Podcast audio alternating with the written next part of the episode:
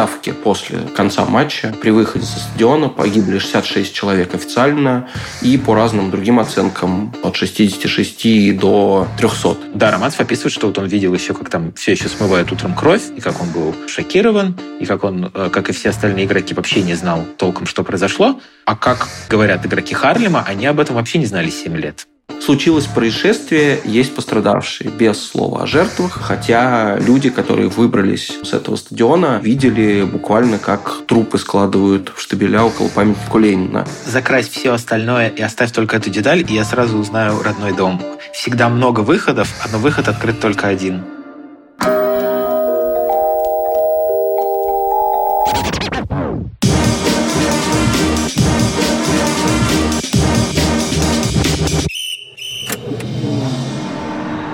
Это «Тонкая белая линия». Подкаст о футболе как продолжении жизни другими средствами. Эпизод 9, 80-е.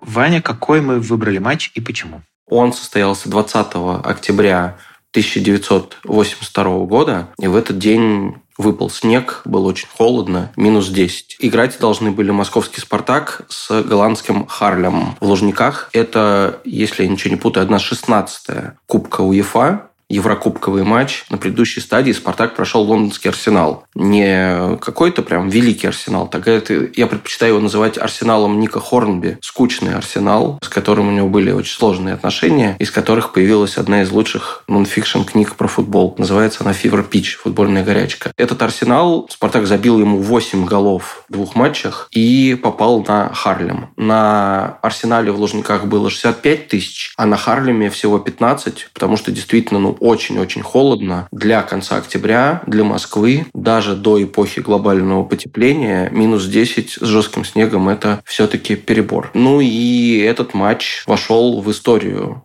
футбола как матч, на котором произошла самая страшная и масштабная трагедия. На нем в давке после конца матча при выходе со стадиона погибли 66 человек официально и по разным другим оценкам от 66 до 300. Мы этого не знаем и, скорее всего, никогда не узнаем. Информация об этом очень-очень долго замалчивалась. Вот мне интересно, помнишь ли ты, когда ты впервые услышал вообще о том, что такое было, при каких обстоятельствах тебе об этом рассказали? Дело не в том, что я узнал поздно, А узнал-то я, наверное, поздно. Мне кажется, я узнал, может быть, уже поздним подростком. Надо понимать, что я спартаковский фанатик. Я там прилично помнил состав Спартака 1953 года в какой-то момент. А вот про Харлем ничего не знал. И это, мне кажется, свойство не только моей нелюбознательности и невежества, а того, что даже тогда, когда про эту игру впервые стали говорить, говорить, если я правильно помню, стали с 89 -го года, да, только 7 лет спустя, после того, как все случилось, все равно эта игра не заняла такого большого места в спартаковской истории, как заняли, ну, известные нам с тобой, да, футбольные э, сопоставимые даже не по масштабам, а просто по типу произошедшего события. Байбракс, Эйзель. Для меня вот э, эта история Спартак Харлема, она, конечно, все время существует в контексте других футбольных катастроф, трагедий и, и массовых смертей. И главная заноза у меня в сердце всегда связана с этой игрой именно в том, насколько она не отрефлексирована, как мало про нее сказано чего-то глубокого, и как мало о ней пытаются говорить в контексте вообще советской жизни и, может быть, футбольной жизни. Мне кажется, что именно поэтому, вот когда ты предложил тему 80-е годы, и моя самая первая спонтанная реакция была такая, ну, что вроде и так понятно, такой очевидный матч. А вторая мысль была такая, что ты на самом деле очень прав, именно потому что все думают, что про эту игру говорили много, но на самом деле толком никогда не говорили. Я тоже абсолютно уверен, что это было какое-то знание, которое как будто бы даже те люди, которые выжили в этой давке, они старались сохранить, да, контейнировать, ни с кем, ни с кем не делиться, кроме тех, кто пережил это, и с кем там люди каждый год встречались в Лужниках, чтобы выпить водки в память да, об этих событиях. Это, кстати, до сих пор продолжается. 40 с лишним лет спустя люди приходят в Лужники, где сейчас стоит памятник, жертвам погибших на футбольных стадионах. То есть там там имеется в виду тоже и Хилсборо, и Эйзель, и все остальные. И тогда на десятилетие трагедии в 92 году памятник это можно было поставить только вот под таким интернациональным предлогом, да, то есть как будто бы ставить его только в памяти о конкретной трагедии было слишком сложно, это невозможно было согласовать и слишком, наверное, дерзко, даже несмотря на то, что это уже Россия, а не Советский Союз. И я сам узнал об этом в контексте точно так же. Я даже помню, что я читал автобиографию Мишеля Платини, и когда-то казалось, что он такой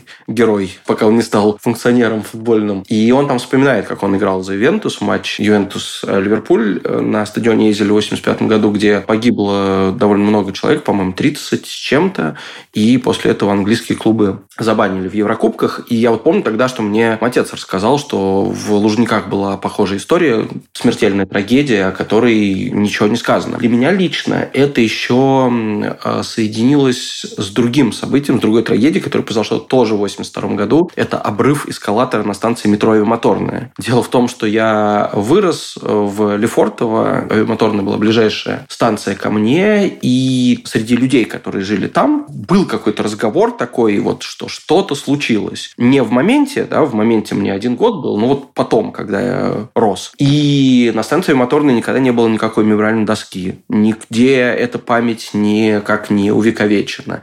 На самом деле тоже, по-моему, то ли чуть ли не 9 лет об этой трагедии ничего не было известно публично. Никто не обсуждал это, нигде официально это не признавалось. Вот, и у меня в голове это все слилось какой-то образ такого самого мрачного, самого страшного Советского Союза. Перед перестройкой идет война в Афганистане, везде что-то происходит, это что-то замалчивают. Ну, давай чуть-чуть я пройду по логистике этого события, а ты меня поправляй, потому что это, опять-таки, его свойство, да, что почти каждая деталь подвергается либо сомнению, либо есть какая-то контр-история. И я, с одной стороны, могу сказать, да, как человек, которому приходится читать довольно много научных исторических текстов, то вообще-то обычно иметь контраргумент какой-то, контр-историю, это хорошо, это дает какой-то объем и большую сложность. Но здесь, когда это касается простейшей какой-то логистики, это, кажется, свидетельствует о том, что либо было какое-то не очень понятное расследование, либо официальные выводы расследования никогда не были нормально централизованно опубликованы и как-то доказательно продемонстрированы.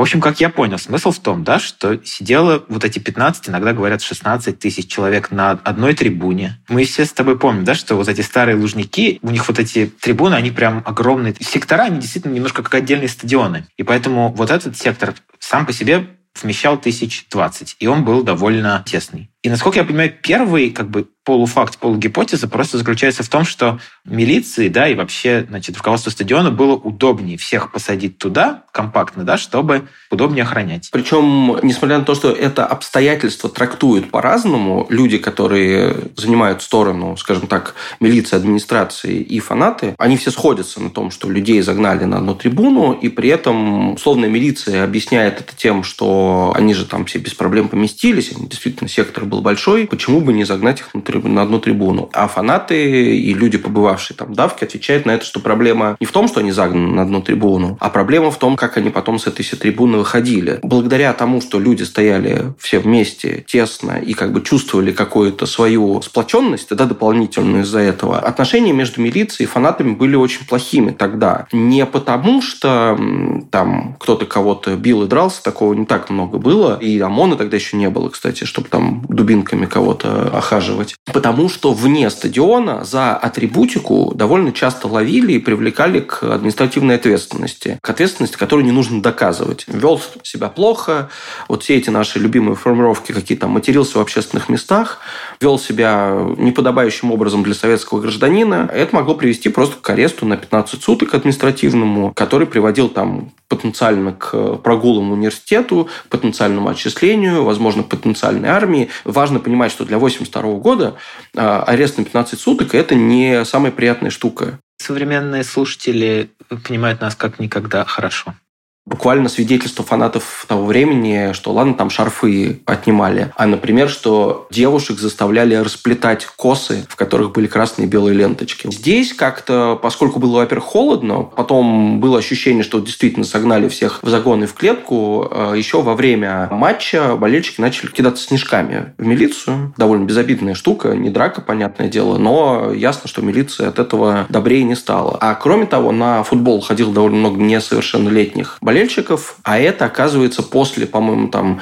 7 часов вечера или 9 часов вечера нельзя было делать на массовых мероприятиях без сопровождения, соответственно, совершеннолетних. И поэтому милиция хотела на выходе проверить паспорта у всех, кто несовершеннолетний, забрать их там в отделение, оштрафовать. И, судя по всему, это была главная причина того, что все выходы вот эти вот с лужниковских секторов, которые приводили к ряду из четырех ворот, и трое из этих ворот были закрыты. И одни открыты только наполовину. Вот ровно для того, чтобы создать такое бутылочное горлышко, где можно было бы проверять документы. Вот это, мне почему-то кажется, главной деталью. Закрась все остальное и оставь только эту деталь, и я сразу узнаю родной дом. То, когда всегда много выходов, но выход открыт только один. Независимо от того, сколько бы ни было народу.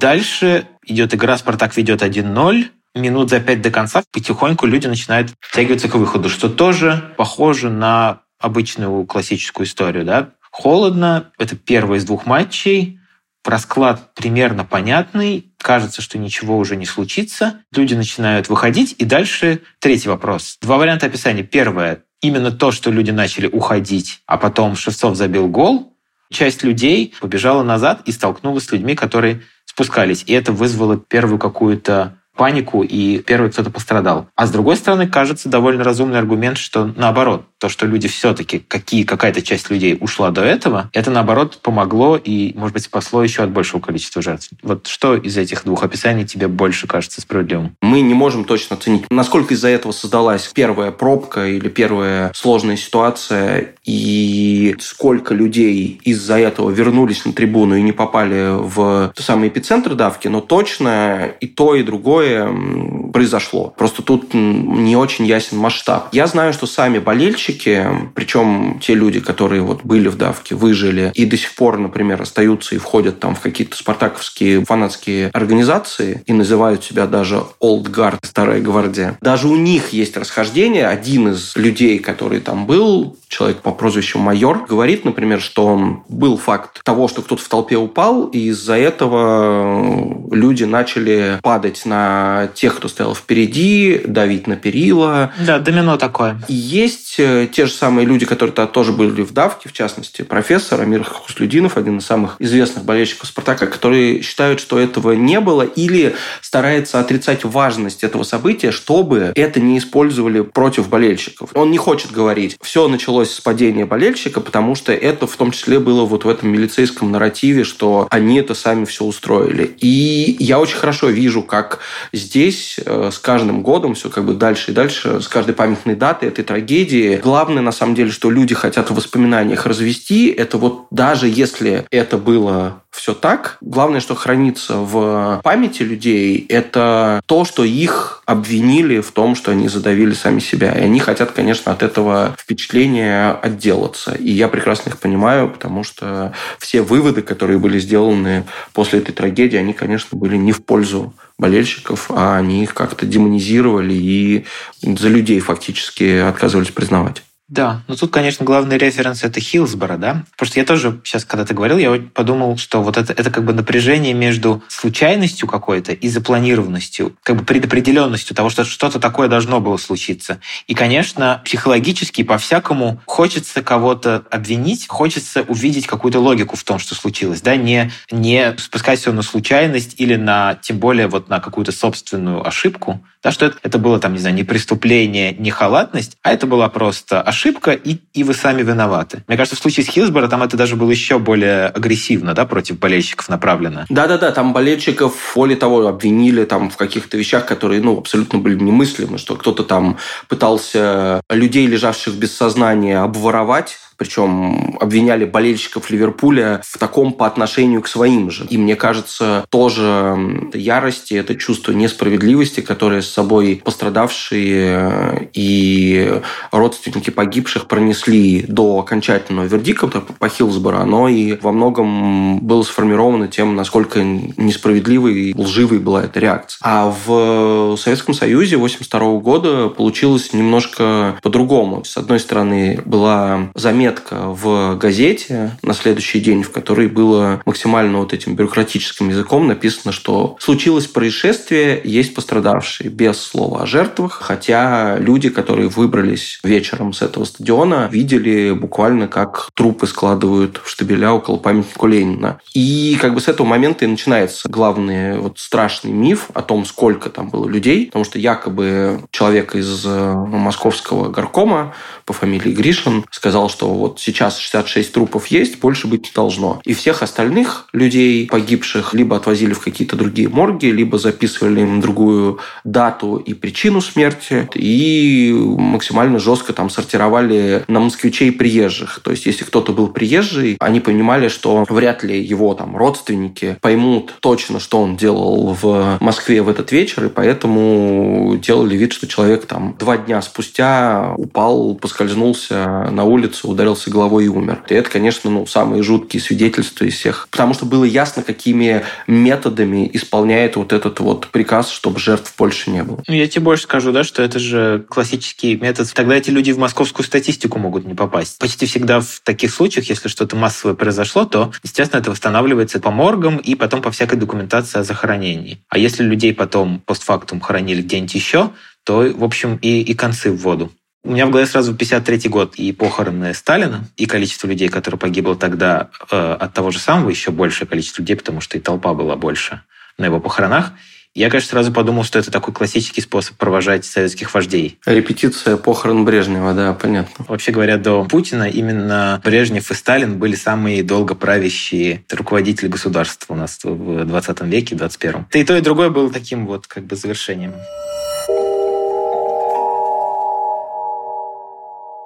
Когда я там участвовал в проекте, который изучал в том числе вот эту вот трагедию, и в интервью мы спрашивали а, болельщиков, которые побывали на стадионе, выжили, чувствуют ли у них, что у них этот есть травма, там пытался ли кто-то из них ходить к психотерапевту или что-то еще. Понятно, что тут нужно делать скидку на то, что этим людям сейчас больше 60 лет, и они выросли в мире, где психотерапия там не существует, или она буржуазно, капиталистичная и враждебна. Ответы варьировались от того, что да, они это понимают и скажут, каждым годом понимают все острее, и это делает им только хуже, до того, что кто-то признает, что, как, например, профессор, который на следующий день пошел на хоккейный матч. И как бы это был его способом вытеснения. То есть после того, как у него погибла там его бывшая девушка, 17-летняя в этой давке, а ему самому было, так я понимаю, чуть больше 20, он, как человек, который ходил там на все матчи Спартака, просто вытеснил это тем, что пошел на следующий матч. После того, как э, он выжил в давке, откуда его там близкие друзья не вернулись. И это, конечно, показывает, насколько ну, сложно это все было и по-разному для разных людей. Это просто еще другая общественная норма. То есть, когда у тебя вообще нет идеи такой, ты никогда не видел перед собой вообще возможности что-то с этим делать, то есть действительно нет ни публичного разговора, ни возможности даже считать себя жертвой отчасти, да, этого. Потому что если этого не было, то это даже не вытеснение, это как бы отсутствие, ты никак это не можешь назвать. В тебе воспитывают чувство вины, что вообще в этом сами все виноваты, в том, что случилось. И плюс есть вот это известное как бы чувство вины вообще выжившего, да, если ты, ты это видел, ты, и ты чувствуешь, что ты был на грани того, что, или, не дай бог, ты кого-то не спас, то все, то это как бы замыкается в какой-то цикл, и, и из этого очень сложно выйти.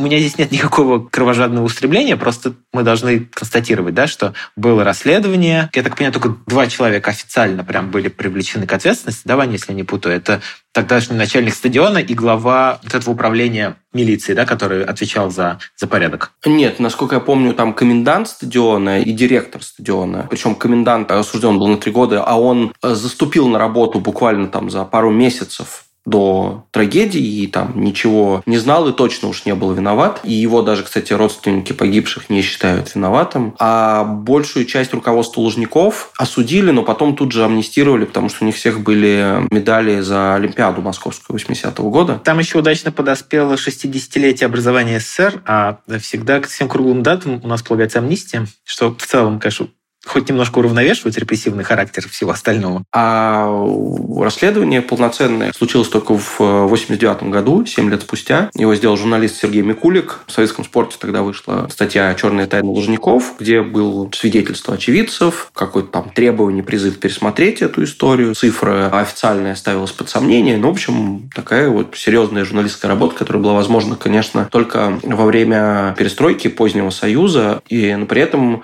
почти сразу в известиях вышло интервью с э, Александром Шпеером, это следователь по этому делу, а, а также э, человеку, у которого есть профиль на кинопоиске, например, потому что он, оказывается, был не просто э, заслуженным милиционером, исследователем, а консультантом фильмов с уголовными делами и даже, по-моему, фильма «Берегись автомобиля». Он, конечно, ну, что во время следствия, что потом говорил родителям, что виноваты они, потому что они отпустили детей на футбол одних. Потому что действительно среди тех 66 официальных погибших, по-моему, 80% были люди моложе 20 лет.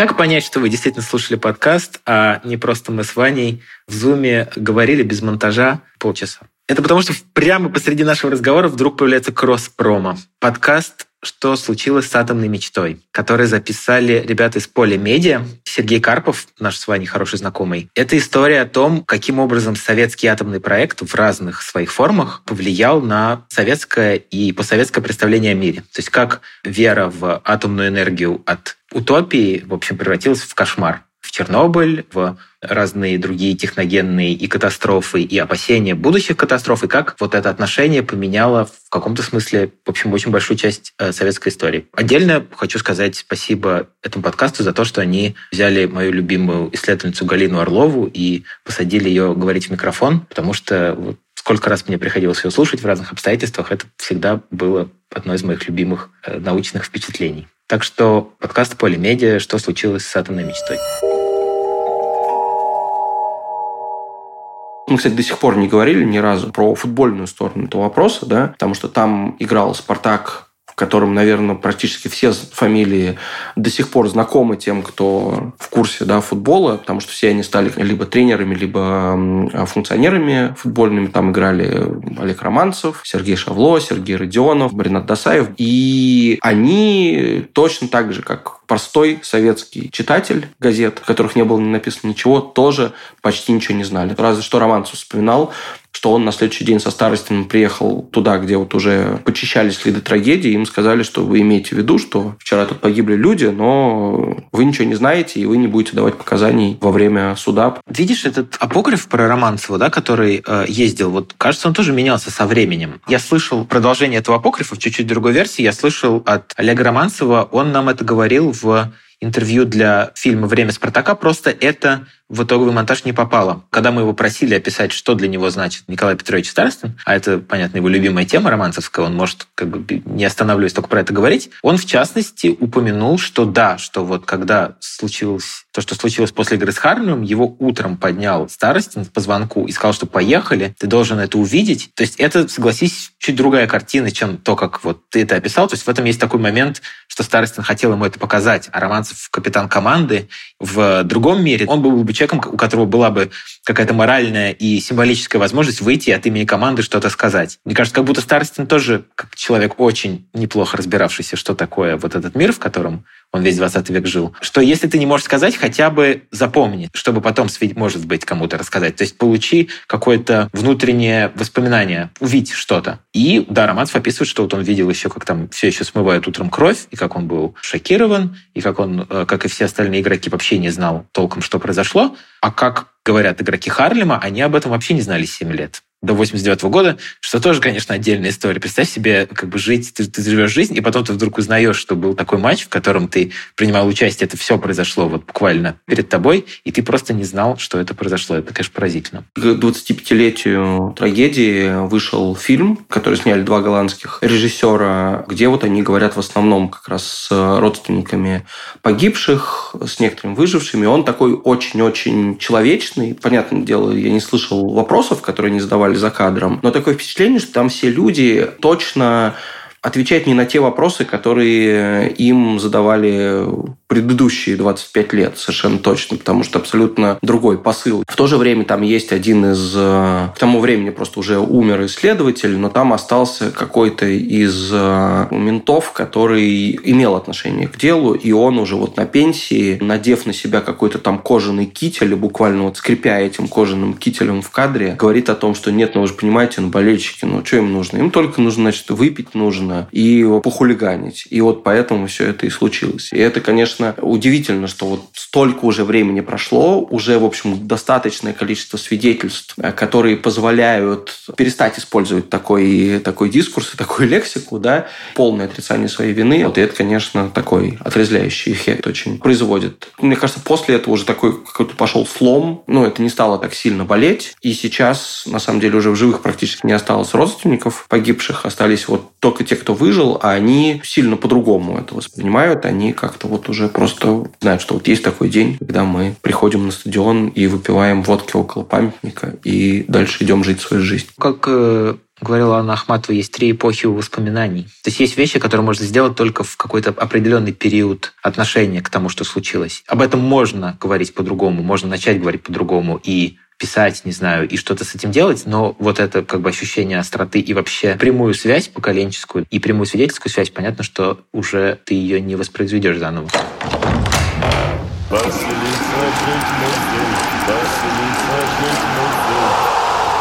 Большинство новых фактов, э, которые стали мне известны из внешней жизни, я, значит, узнал о них, работая над фильмом «Время Спартака». И, в частности, я узнал, что, оказывается, Сергей Белоголовцев э, был на э, этом матче совсем молодым еще, просто мальчиком-подростком. Он остался до последних минут, и он давку не видел, слава богу, и не пострадал.